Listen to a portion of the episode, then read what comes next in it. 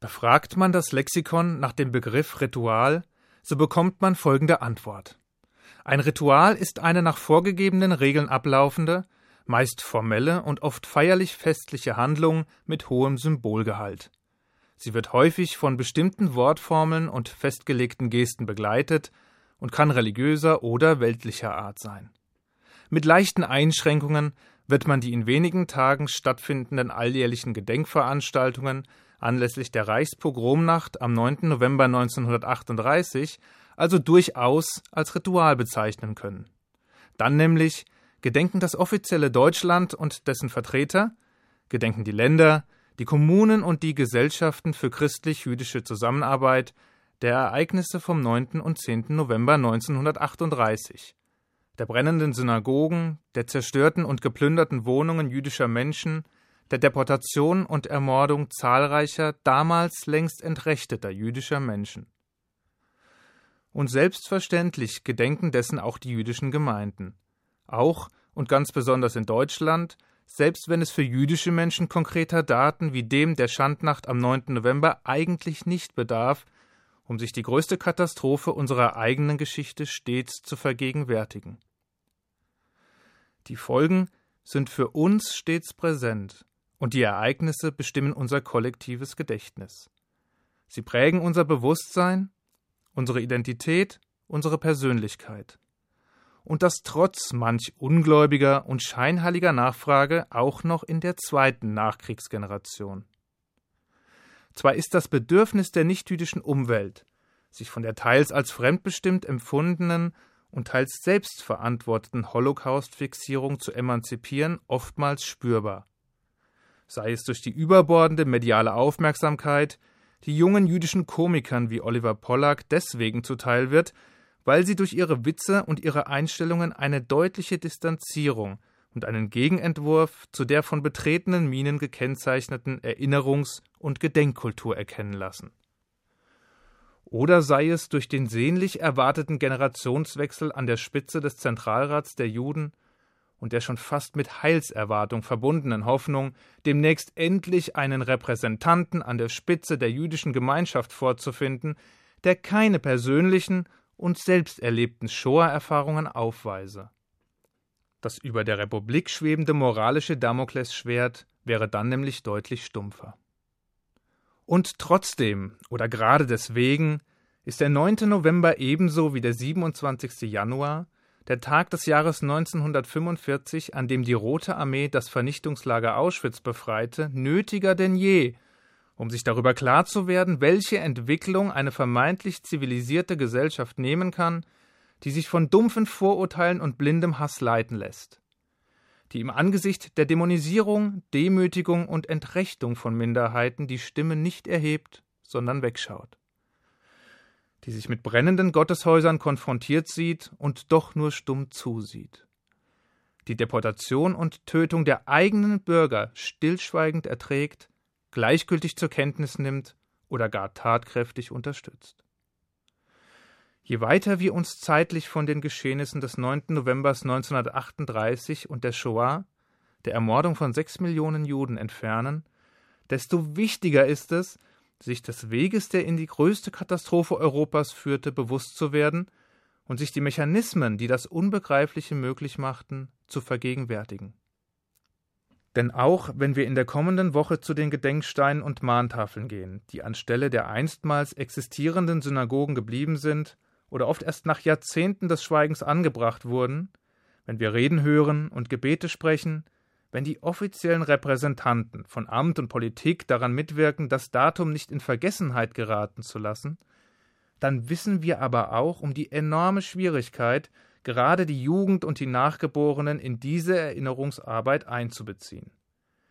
Denn schließlich wird der Schleier des Vergessens an das mehr als 70 Jahre zurückliegende Ereignis immer schwerer und undurchsichtiger.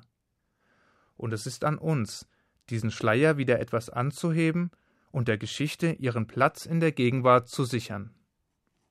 Es braucht nicht viel Fantasie, sich vorzustellen, welches Ergebnis eine Befragung junger Menschen über die Bedeutung des 9. November 1938 ergeben könnte, wenn man berücksichtigt, dass bei einer im Jahre 2008 durchgeführten Umfrage nur jeder Dritte eine Antwort auf die Frage wusste, wann die Berliner Mauer gefallen ist. Und da lag das Ereignis selbst noch nicht einmal 20 Jahre zurück.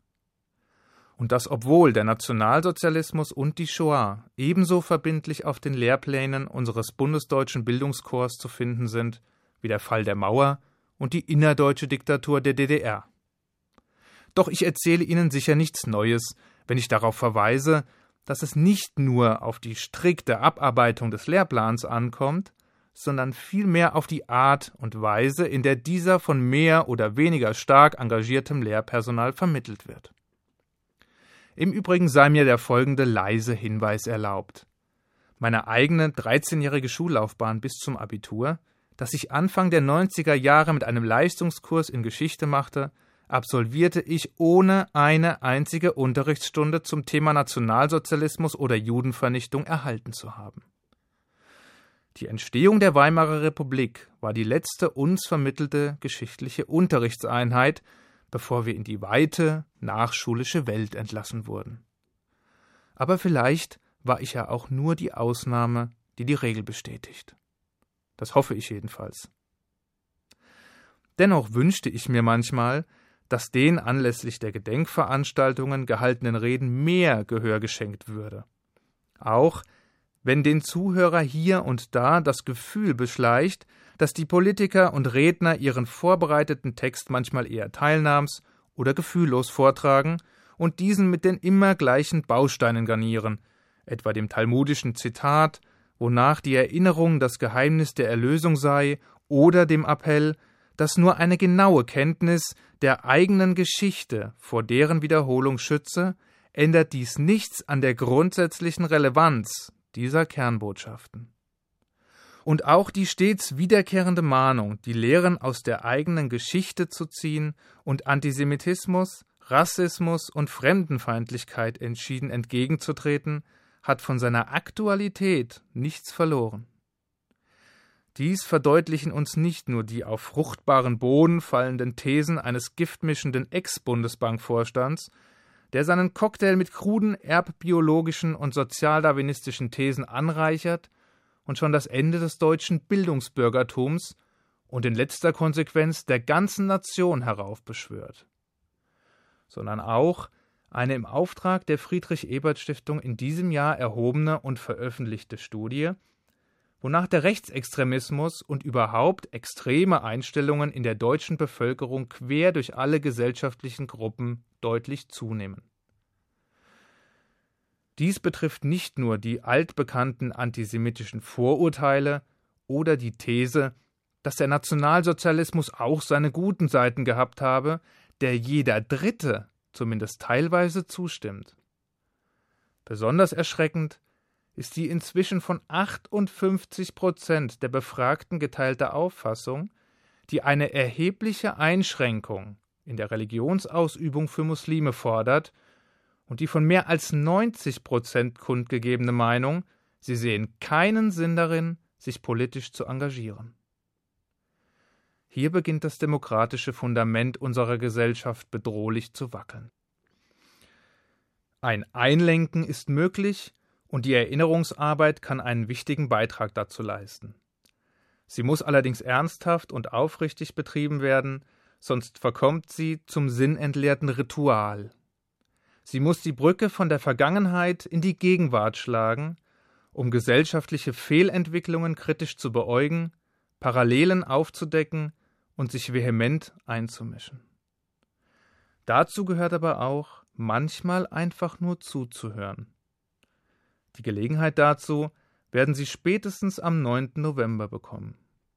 Ich wünsche Ihnen einen guten Shabbat. Shabbat Shalom.